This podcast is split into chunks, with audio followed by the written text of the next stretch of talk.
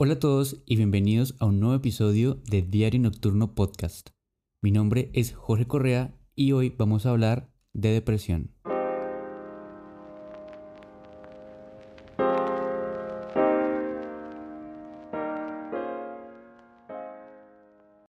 Este es uno de los temas que más tenía ganas de hacer aquí en el podcast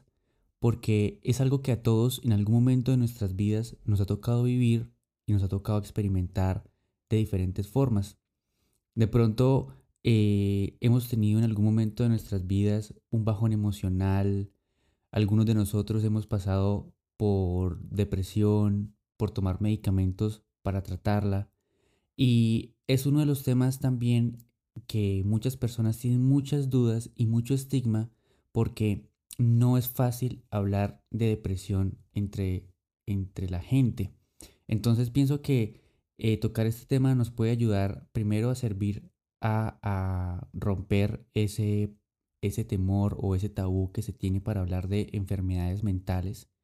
Y segundo, porque hay muchas personas que desean tener información, que quieren saber más cómo tratarse, eh, todo lo que implica llevar un tratamiento para depresión. Entonces, eh, espero que en el episodio de hoy salgan muy bien informados y sobre todo con muchas ganas de aprender, de investigar mucho más. Y pues bueno, espero que lo disfruten y que les guste bastante el tema. Primero hay que saber por qué es importante hablar de depresión. Si bien las enfermedades mentales o si bien las personas con depresión aparentemente a simple vista suelen no parecer enfermas, suelen ser personas que muchas veces van con nosotros al trabajo, ven clase con nosotros, de pronto acuden a las reuniones familiares y se ven muy normales y muy sonrientes. Em, la depresión es una de las enfermedades más prevalentes y es una de las grandes epidemias de nuestros tiempos. Según las cifras de la OMS, cada año se suicidan 800.000 personas y más o menos en todo el mundo 300 millones de personas padecen de depresión siendo pues la cifra, creería yo que mucho más alta porque no todas las personas tienen la oportunidad de consultar y de aparecer en estas estadísticas. Y más o menos un 4.4% de la población mundial sufre de depresión. Entonces, es importante hablarlo desde todos los ámbitos porque tanto adolescentes, adultos, adultos mayores suelen estar en riesgo y cualquiera de nosotros en cualquier momento de nuestra vida podemos empezar a presentar eh, síntomas de depresivos y es importante saber qué hacer, cómo identificarlos y sobre todo conocer qué es realmente esta entidad. El episodio lo vamos a enfocar desde varios puntos de vista. Yo como médico conozco la parte farmacológica, conozco la parte neurobiológica eh, y bioquímica y les puedo decir también cómo nosotros los médicos diagnosticamos a una persona con depresión, a quienes se les va a dar medicamento, a quienes se les manda terapia psicológica. Y también vamos a empezar a abordar la depresión desde el punto de vista eh, espiritual, que es lo que tiene que ver este podcast. Porque muchas veces el tratamiento de la depresión no es suficiente. A veces el solamente hecho de diagnosticar y decir vas a tomar este tratamiento con estos medicamentos no suele ser 100% efectivo y ese es uno de los principales o las principales barreras que muchas personas tienen para consultar a los servicios de salud y es que creen que sentirse triste o que tener una depresión es sinónimo de simplemente tomar pastillas y, ya. Entonces vamos a, a abordar en este episodio no solamente desde el punto de vista médico, psiquiátrico, sino también desde el punto de vista espiritual y psicológico sobre qué ocurre con la depresión y sobre todo qué es lo que podemos hacer para tratarla y para prevenir. Entonces, ¿qué es la depresión? Todos los seres humanos experimentamos muchas emociones y de hecho muchos seres vivos, muchos animales experimentan emociones positivas y negativas.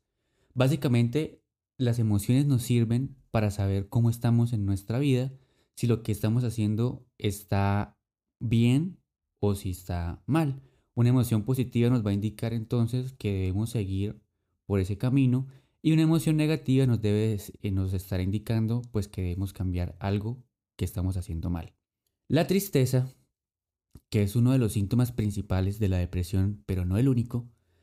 es una emoción completamente normal que experimentamos cuando cosas a nuestro alrededor pues nos afectan. Perder un trabajo, perder a un familiar, perder una materia, pasar por un momento económico difícil, incluso actualmente el estrés de la pandemia, la cuarentena y todo eso, son factores externos que pueden desencadenar que nos sintamos tristes y es completamente normal. Lo que diferencia una emoción como la tristeza a una enfermedad como la depresión es que la depresión conlleva a un grupo de síntomas y signos que presentan las personas y que usualmente se sale de control y persiste en el tiempo y termina por afectar la calidad de vida de quien lo padece. Usualmente una emoción es autolimitada, se resuelve, no tiene tanto compromiso en la vida en general de las personas, pero cuando empezamos a hablar de depresión, estamos hablando de que ocurren cambios biológicamente en el cerebro que hacen que la persona, además de sentir tristeza, además de sentir estado de ánimo deprimido, triste, ideas de desesperanza y muchas otras más, empieza a sentir síntomas en su cuerpo que le impiden eh, llevar una vida completamente normal y funcional. Entonces, como es algo que se sale de control y como es una situación que la persona no es capaz de decidir cuándo termina o incluso a veces cuándo empieza, por eso es que llamamos a la depresión una enfermedad mental, porque usualmente las personas que tienen depresión tienen unos cambios eh, a nivel de ciertos circuitos en el cerebro y un desbalance de neurotransmisores que hace que sientan este tipo de síntomas en su vida diaria y sobre todo que les impiden tener una vida completamente normal.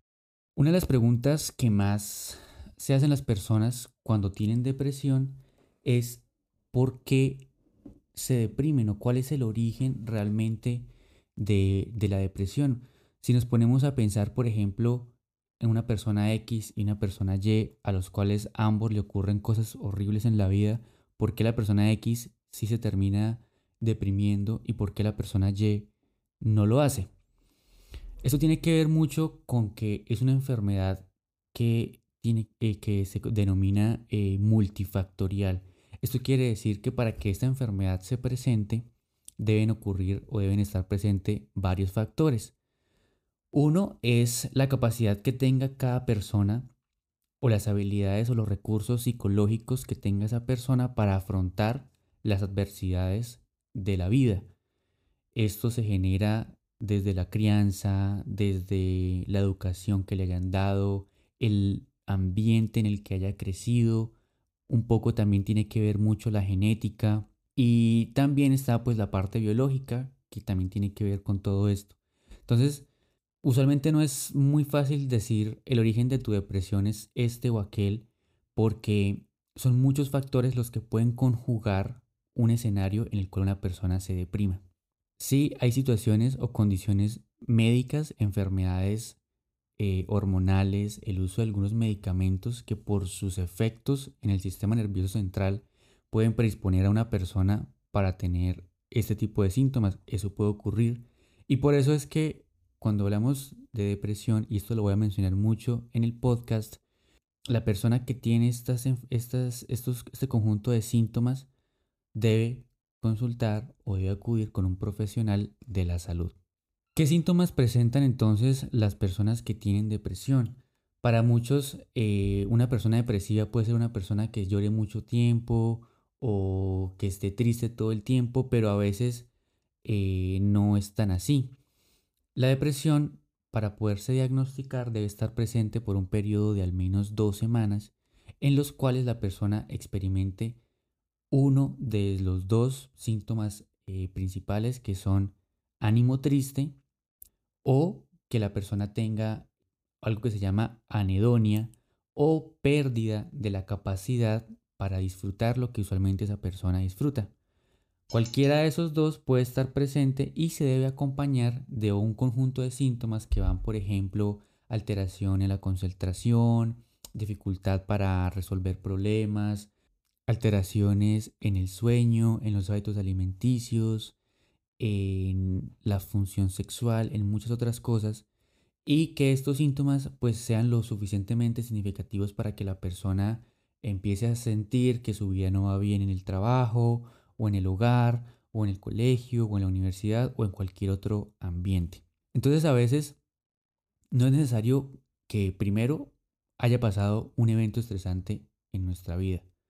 Porque ya vimos que no todas las personas responden de la misma forma ante una pérdida o ante un estresor del ambiente externo. Entonces, en este orden de ideas, una persona con depresión puede tener una vida que ante los ojos de las demás personas sea completamente normal, pero aún así estar presentando síntomas depresivos. A veces puede ser solamente sentirse aburrido, sentir que ya las cosas que antes le gustaban a una persona pues ya no le gustan, sentir también mucha, a veces se describe también como melancolía, problemas para dormir. Entonces, usualmente estos síntomas deben también ser motivo de alarma para ponerle atención de que no es normal que todo el tiempo nos estemos sintiendo de esta forma. Tampoco quiero llegar al otro extremo de, entre comillas, satanizar, tener unas emociones completamente normales, pero es importante que nosotros sepamos hasta qué punto es normal sentir tristeza, sentir aburrimiento y en qué momento ya esto pues debería ser eh, manejado y tratado por un profesional. Siempre se recomienda a las personas que tengan algún signo o síntoma de depresión acudir a un, servicio de salud. Lo importante es primero saber que hay que descartar primero otras cosas y saber segundo qué tan grave es el problema,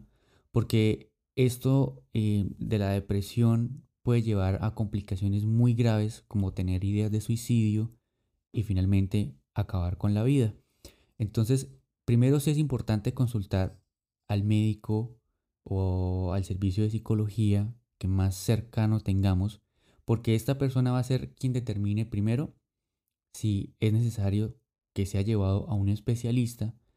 y segundo, qué tan grave es el caso de esta persona. A veces no nos llegamos a imaginar que una persona tenga deseos, tenga ideas o tenga planeado un suicidio y casi siempre cuando se revisan las historias clínicas de estas personas se encuentra que ellos le han manifestado a alguien en algún momento que tuvieron deseos de acabar con su vida. Entonces, siempre, siempre es importante eh, descartar este tipo de situaciones y por eso es que es importante acudir a un servicio de salud primero. El tratamiento para la depresión, como ya dijimos que es una enfermedad, y aquí es donde yo voy a hablar sobre el manejo farmacológico, como dijimos que es una enfermedad, es algo que nuestro cuerpo en principio está tratando de manejar, pero no lo ha hecho 100% y por ende nos estamos sintiendo de esa forma. Así como cuando nosotros tenemos una infección y nos da dolor de garganta y nos da fiebre, y en ese proceso igualmente nuestro cuerpo está intentando combatir esa bacteria o ese virus, de esa misma forma nuestra mente y todo lo que tengamos a disposición está tratando de sobrellevar la situación de la depresión. Pero cuando esto se sale de control, es necesario darle un empujón o darle una mano con medicamentos. La base o el fundamento para utilizar medicamentos es primero la evidencia que hay acerca de que estas personas tienen un desbalance de neurotransmisores que los hace sentir de esa forma, los hace perder el ciclo circadiano, por eso duermen más o duermen menos, los hacen perder las funciones autónomas que controlan el apetito, por eso comen más o comen menos, eh, por eso tienen alterados unos circuitos cerebrales que los hacen perder la concentración y muchas otras cosas más que se pueden regular con medicamentos. Pero así como cuando tenemos una fiebre y tomamos dos pastillas de acetaminofén y nos quita ese síntoma de fiebre, En ese orden de ideas, los medicamentos psiquiátricos lo que hacen es mejorar los síntomas, pero no van a quitar la enfermedad completamente. Por eso es que lo ideal es que los medicamentos que se ordenan para las personas con depresión vayan acompañados de medidas no farmacológicas, sea terapia psicológica o cualquier otro tipo de terapia que le funcione a esa persona. Es, digamos que, muy controversial entre la población general el uso de que los medicamentos psiquiátricos sean más perjudiciales que benéficos, pero realmente cuando miramos las evidencias científicas que hay al respecto sobre los pacientes a los cuales se les da medicamento, un eh, medicamento con terapia y medicamento solo, a los que les va mejor es a los que tienen medicamento con terapia. Pero si dejamos a un paciente sin absolutamente nada y lo comparamos con otras personas que sí recibieron medicamento, claramente los que recibieron medicamento tienen mejores resultados. Los medicamentos psiquiátricos que se utilizan usualmente para la depresión no producen síntomas ni signos de dependencia, es decir, que no son adictivos. Muchas personas tienden a creer que los medicamentos que se utilizan para tratar la depresión tienden a generar adicción, lo cual es completamente falso. Sí, es bien sabido que estos medicamentos tienen muchos efectos secundarios, pero usualmente para la mayoría de las personas, esos efectos secundarios suelen ser mínimos y por lo general no duran más de 3 a 4 semanas. Entonces, em, el objetivo de, de, estos medicamentos es precisamente darle este empujón a la persona para que ella misma pueda empezar un tratamiento que le ayude a cambiar la forma de pensar, la forma de ver la vida, la forma en la cual se desarrolla o con la cual interactúa con el ambiente externo, que cuando esto se maneja y cuando esto ocurre, realmente es cuando ocurre la sanación y el problema de la depresión deja de existir. Por eso es que soy muy enfático en que la terapia debe estar presente. Entonces, em, ¿qué es lo que se hace durante la terapia? Usualmente en la terapia se revisa cuáles son los patrones de pensamiento que tiene esa persona que la hacen ser de pronto más vulnerable hacia el rechazo, de pronto una excesiva frustración al fracaso, de pronto muchas cosas que tienen que ver con la forma en la cual la persona piensa y en la cual la persona organiza sus ideas y termina eh, como en esta situación de catastrofizar las situaciones, exagerando todo y por ello pues presenta esta depresión. Aquí es donde quiero empezar a tocar el tema de cuál es el papel de la espiritualidad con todo esto del manejo de la, depresión. Vamos a ver que el cuerpo o los seres humanos tenemos tres componentes a simple vista eh, generales. El cuerpo, que es la parte biológica, nuestro cerebro en este caso. La mente, que es la forma en cómo ese cerebro funciona, es como si fuera el hardware y el software, y el espíritu que vendría siendo realmente lo que le da la energía o lo que le da la vitalidad a ese hardware y a ese software. Si vamos a tratar un problema tan complejo como la depresión, es indiscutiblemente necesario tratar los tres. Por eso yo personalmente soy partidario de empezar medicamento, empezar terapia psicológica y también empezar otro tipo de medidas que no necesariamente tienen que ser tan radicales, pero sí le deben dar las herramientas a la persona para que empiece a manejar o empiece a conocer este camino a la espiritualidad que como lo he repetido muchas veces no es más sino el conocimiento interior de uno mismo. Haciendo la revisión sobre este tema encontré un estudio muy interesante sobre cómo les iba a las personas que tenían una creencia religiosa. Entiéndase por creencia religiosa como simplemente el que cree en un ser superior, en una inteligencia superior, en una divinidad. Y cuáles eran los resultados de estas personas en comparación con personas que no tenían ningún tipo de creencia y para, y, para sorpresa de muchos, las personas que tenían un tipo de creencia acerca de lo espiritual, de lo no material y de lo divino, tenían muchísima, muchísima mejor respuesta que las personas que no. Entonces, este es uno de los estudios, pero deben haber muchísimos que lleguen también a la misma conclusión. Es importante manejar o ver siempre al ser humano como una persona biológica, pero también como un ser que siente, que piensa y que tiene una parte espiritual. Entonces, emprender este camino de la espiritualidad con la depresión es una oportunidad maravillosa de uno empezar a conocerse. De hecho, yo empecé a inquietarme más por este tipo de cosas cuando yo estaba en terapia y cuando yo estaba tomando medicamentos psiquiátricos.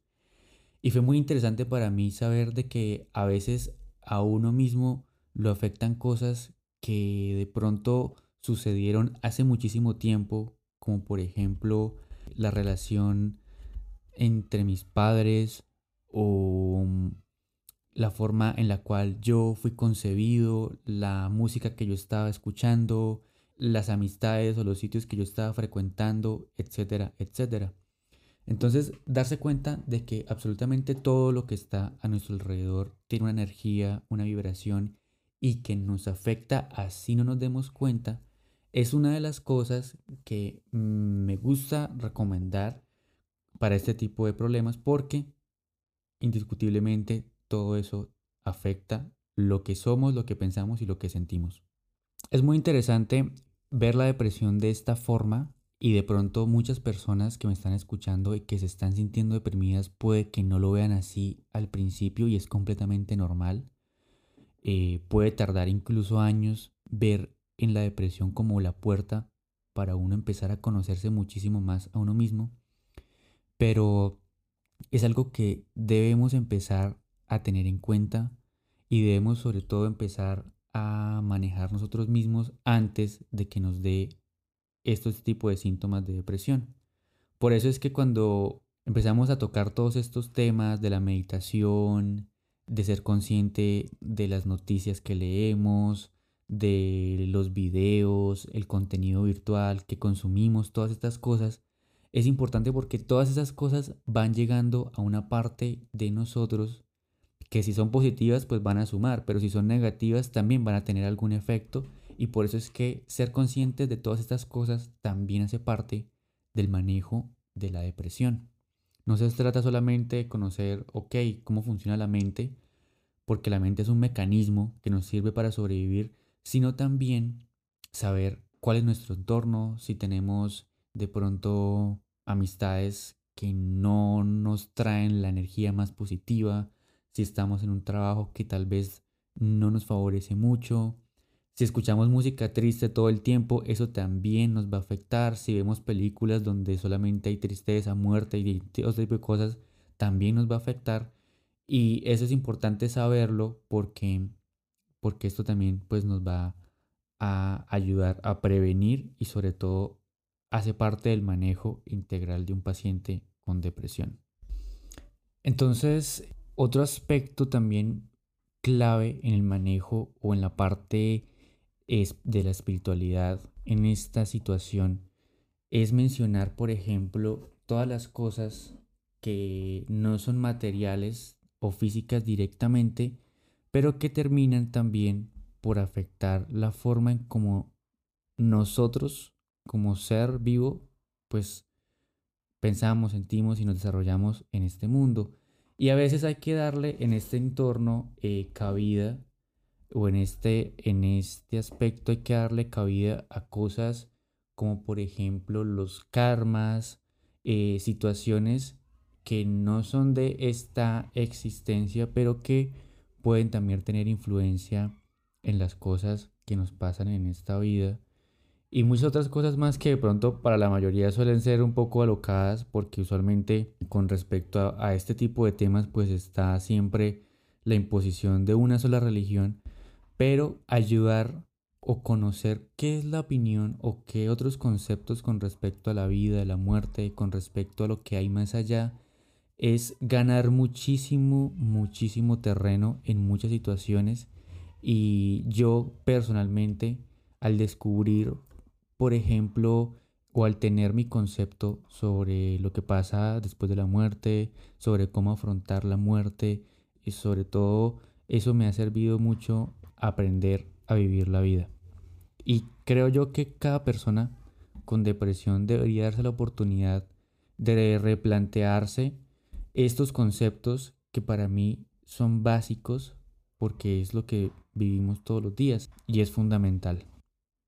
Entonces, ¿se puede prevenir la depresión? Yo diría que podemos tener hábitos de vida saludables que nos hagan físicamente, mentalmente y espiritualmente mucho más fuertes. Claramente hay que conocer que así como hay personas que tienen defensas bajitas en el cuerpo y a cada rato los coge una gripa y están de gripa en gripa o de diarrea en diarrea, así también tenemos en nuestra mente como unas especies de defensas que son recursos psicológicos que nos van a hacer pues más susceptibles que otras personas. Y eso no es algo voluntario o que dependa 100% de nosotros, pero sí podemos fomentar estilos de vida y sobre todo educación e y em, inteligencia emocional para que estos recursos psicológicos, mentales y también espirituales eh, sean más fuertes y por ende las cosas del mundo exterior no nos afecten tanto también. Que ese es otro de los pilares del camino de la espiritualidad. Concretamente, ¿qué podemos hacer con esta situación de la depresión, ya sea para prevenirlo o para manejarlo? Primero, desde el punto de vista biológico, debemos ser conscientes que cualquier sustancia que tenga la facilidad de llegar a nuestro cerebro e intervenir con circuitos neuronales, liberación de neurotransmisores, de neuropéptidos, de hormonas, etc., etc.,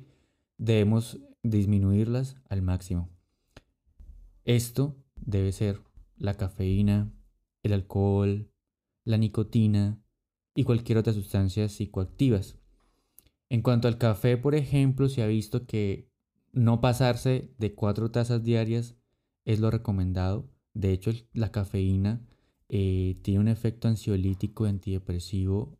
a bajitas dosis, es decir, cuando no nos pasamos de la dosis adecuada. Pero el resto de situaciones, como todo en la vida, los excesos son malos y no podemos esperar estar completamente bien si consumimos sustancias, si cada fin de semana pues ingerimos alcohol hasta la embriaguez y si no somos conscientes también de que nuestra alimentación va a ser la base biológica para generar este tipo de neuropéptidos, neurotransmisores y por ende una alimentación saludable también va a tener repercusiones en nuestra bioquímica cerebral y por ende también en la depresión. Otra de las cosas que también podemos hacer es practicar ejercicio o actividad física como se recomienda, eh, al menos 150 minutos a la semana que pueden ser distribuidos en 30 minutos de lunes a viernes o 5 días. ¿Esto por qué? Porque el disminuir el riesgo eh, cardiovascular y cuando hacemos ejercicio ha mostrado beneficio para sentir mayor bienestar. Cuando hacemos ejercicio se liberan sustancias endógenas que nos hacen sentir muy bien, nos hacen sentir llenos de vida y también nos sirve para eliminar radicales libres, para eliminar muchas cosas que claramente nos van a servir para disminuir este riesgo de depresión. Yo considero que todas las personas también deberíamos estar constantemente educando esa parte de nosotros que nos puede ayudar a aumentar ese recurso psicológico ya sea yendo a terapia, no es necesario tener un trastorno psiquiátrico o una enfermedad mental para ir a terapia. El hecho de yo expresar lo que siento y no quedarme con las cosas guardadas, eso ya es terapéutico por sí solo. Entonces, contarle a alguien, escribir un diario, mis emociones, cómo me siento, qué hice, qué me frustra, qué me gusta, todo nos puede ayudar en este, en este aspecto de la mente. Rodearnos de personas que usualmente no sepan escuchar, que no sepan hablar, no sepan decir las cosas. Estar en un entorno lo más sano posible también es una medida que podemos hacer para, para nosotros mismos disminuir ese riesgo. Y eh, esto hace parte pues del apartado de la mente. Desde el punto de vista espiritual, la recomendación sería de igual forma alimentar ese conocimiento sobre uno mismo. ¿Cuál es mi percepción, por ejemplo, sobre lo que va a pasar después de que yo me muera? Sobre lograr vencer mis propios miedos, lograr vencer o lograr descubrirme realmente quién soy, vivir sin ego. La meditación es una cosa que tiene que ser fundamental porque en, ese, en, ese, en esa práctica lo que logramos es sincronizar ondas cerebrales, sincronizar neurotransmisores, sincronizar pensamientos y eso solamente va a traer cosas positivas a nuestra vida. Entonces llega un punto en el cual eh, pues uno después de, de, de, de, hacer retroalimentación uno se pone a dar cuenta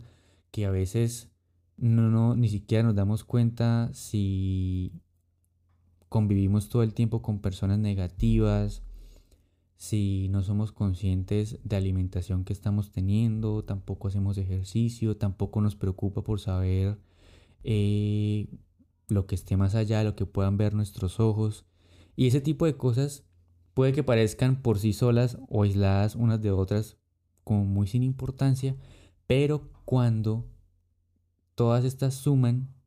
poquito a poco, cada una da su parte, van a tener un impacto muy grande en cómo nos vamos a sentir y puede que tengan un impacto también muy grande en si vamos a tener depresión o no. Bueno, esto ha sido todo por el episodio de hoy. Claramente es un tema súper extenso, súper largo. De hecho, quiero ampliarlo en próximos episodios. Em, pero lo que quería que quedara claro en el episodio del día de hoy, lo que quiero que se lleven es el concepto de que la depresión primero es una enfermedad. No debemos tenerle miedo a consultar por este problema, no debemos tenerle miedo a expresar que estamos presentando este problema o que un amigo de nosotros o que un familiar, porque es una situación que no es normal, es muy frecuente, pero que es algo que se puede manejar si se le para, si se, le pone la atención necesaria a tiempo y que es algo que así como cuando nosotros tenemos una enfermedad de cualquier otro tipo y decimos fulano no tiene tal, así de natural debe ser hablar de la depresión porque no tiene nada de malo. No se deprimen solamente las personas eh, emo o el prototipo de persona deprimida que conocemos, sino cualquier persona. Y eso es algo que puede llegar a ser feo, entre comillas, pero es una oportunidad muy grande porque es la vida misma y uno mismo, el cuerpo de uno y la mente de uno diciéndole a uno mismo, hey, hay algo que tenemos que cambiar, hay algo que tenemos que hacer diferente, no podemos seguir haciendo los mismos de ayer. Entonces es una oportunidad increíblemente hermosa para empezar en el camino del autoconocimiento y de la espiritualidad y que hay muchas cosas que podemos hacer en nuestro día a día para disminuir el riesgo, para disminuir los síntomas y para tener claramente una vida saludable, no solamente desde el punto de vista físico o biológico, sino en todos los demás aspectos de nuestra vida. Espero me sigan en redes sociales, en Instagram, arroba Diario Nocturno Podcast, en Spotify, Diario Nocturno, y gracias por escucharme y nos escuchamos, nos vemos en el próximo episodio. Chao, chao.